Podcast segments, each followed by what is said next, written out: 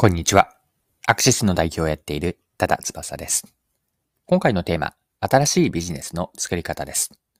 あるパン製造メーカーの事例、これ面白かったんですが、この事例からマーケティングに学べることを掘り下げていきます。よかったら最後までぜひお付き合いください。よろしくお願いします。はい。ご紹介したいのは、福井にあるあるパン製造メーカーの事例なんですが、大川パンという会社です。日経新聞の記事で取り上げられていたんですが、この事例について記事から読みながら紹介をしていきます。読みますね。パン製造の大川パンは自社向けに独自開発した製造管理システムの外販を始めた。現場の作業者が工程ごとにかかった時間や原材料を入力し、人件費を含めた製品の粗利を見える化する。自社内で利益率向上などの効果が確認できたため、すでに大手食品メーカーなどに導入されており、2024年度にも事業部を子会社化し、本格展開する。はい。以上が日経の2022年11月18日の記事からの引用でした。大川パンの製造管理システムの外販の話なんですが、この管理システムのプロダクト名はアラリードと言います。アラリードの特徴については、また記事から見ていきましょう。大川パンが2021年までに開発したアラリードは、現場の作業者が手元のタブレット端末を使い、作業の開始、終了時間や原材料の使用量、不良品の個数などを随時入力する仕組み。入力端末には作業時のチェックリストも表示されるほか、写真を撮って出来栄えの記録も簡単にできる。トラブル発生時にはボタン一つで各所に警告が出せる。作業の進捗はリアルタイムで現場のモニターに表示され、現場も経営者も製造が予定通り進んでいるか、一目で確認できる。生産量やかかった人員から製品ごとの粗利益が自動で計算されるため、経営層はデータを製品の開発や新規開発、繁忙期の労働資源の配分などに活かせる。はい、ここまでが記事です。で、アラリードを売り物にまで発展させたというのが興味深いです。2024年度をめどに事業部を子会社にして独立させるほどなんです。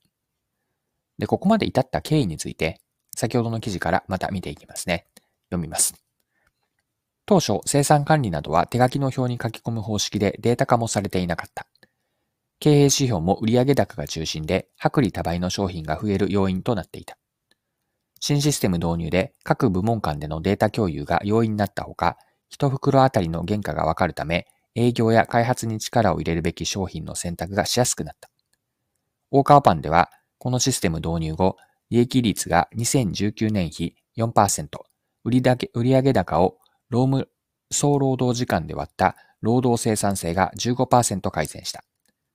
同様の課題を抱える食品事業者が多いと見込み、システム自体の外販も始めることにした。アンパンで有名な老舗の木村屋総本店を含め4社ですでに使われている。現在はアラリード事業部で4人が開発と販売を担当しているが、2024年度にもシステム販売部門の子会社を立ち上げて本格展開する。はい、ここまでが記事です。それではですね、ここまでが前半のパートにあたるんですが、後半のパートでは学べること、このアラリードの事例から学べることについて掘り下げていきましょう。アラリードの事例は新規事業を立ち上げるアプローチの一つとして学びがあるんです。で、アラリードはもともとは自社内で使われていたパンの製造管理システムだったんですよね。この時点ではお客さんへの売り物として想定していなかったはずで、社内の非効率な生産管理のやり方を改善し、コストを下げて利益率を上げることを目指していました。アラリードというこの新しいシステムの導入によって、社内では各部門間の情報共有がスムーズになり、原価データから注力すべき商品とそうではない商品というのを選びやすくなるという効果も出ました。そして何よりも、労働センサー性や利益率が向上するという実績が生まれたわけです。大川パンは自分たちの似た状況で同じ課題を抱えている会社は他にもあるというふうに考えました。ここに今回の配信でお伝えしたいポイントがあるんですが、自社でやっていること、使っているものは売り物にできないかという発想です。自分たちの会社で使われているとは、これをマーケティングの視点で捉えれば、お客さんは社内メンバーだということなんですね。社内の人たち、従業員がお客さんであると。まあ、これはお客さんを社外の別の会社という人に変えていってシフトし、同じように価値を提供できれば売り物になれるわけです。自分たちが当たり前のようにやっていること、または使っているものは、実は世の中全体で見れば先進的なことなのかもしれません。ビジネスの種は意外に社内に眠っていたりするんですよね。大川パンの例がまさにだと思っていて、この大川パンの今回の話のように、すでに実績があれば説得力のあるビジネスになる可能性を秘めています。東大元暮らしになっていないかという視点で、自分たちの東大の下に改めて光を当ててみる。こんな発想でビジネスを展開していくと、そこにはビジネスの種が埋まっているかもしれません。はい、そろそろクロージングです。今回はパン製造メーカーの大川パンの製造管理システムの外販という事例から学べることについて見てきました。最後にまとめておきます。自社の実績を売り物に変える方法と、こんな話になったかなと思ったんですが、自分たちが当たり前のようにやっている、社内でやっていること、使っているものというのは、実は世の中全体では結構すごいこと、先進的なことという場合もあるでしょう。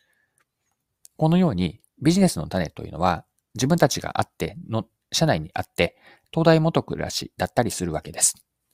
よって自社の実績とか仕組みを売り物にできないかという発想をしてみると、もし同じように価値を提供できれば、お客さん、外の人たち、会社にも同じように価値を提供できれば、それはしっかりと売り物になります。はい。今回も貴重なお時間を使って最後までお付き合いいただきありがとうございました。それでは今日も素敵な一日にしていきましょう。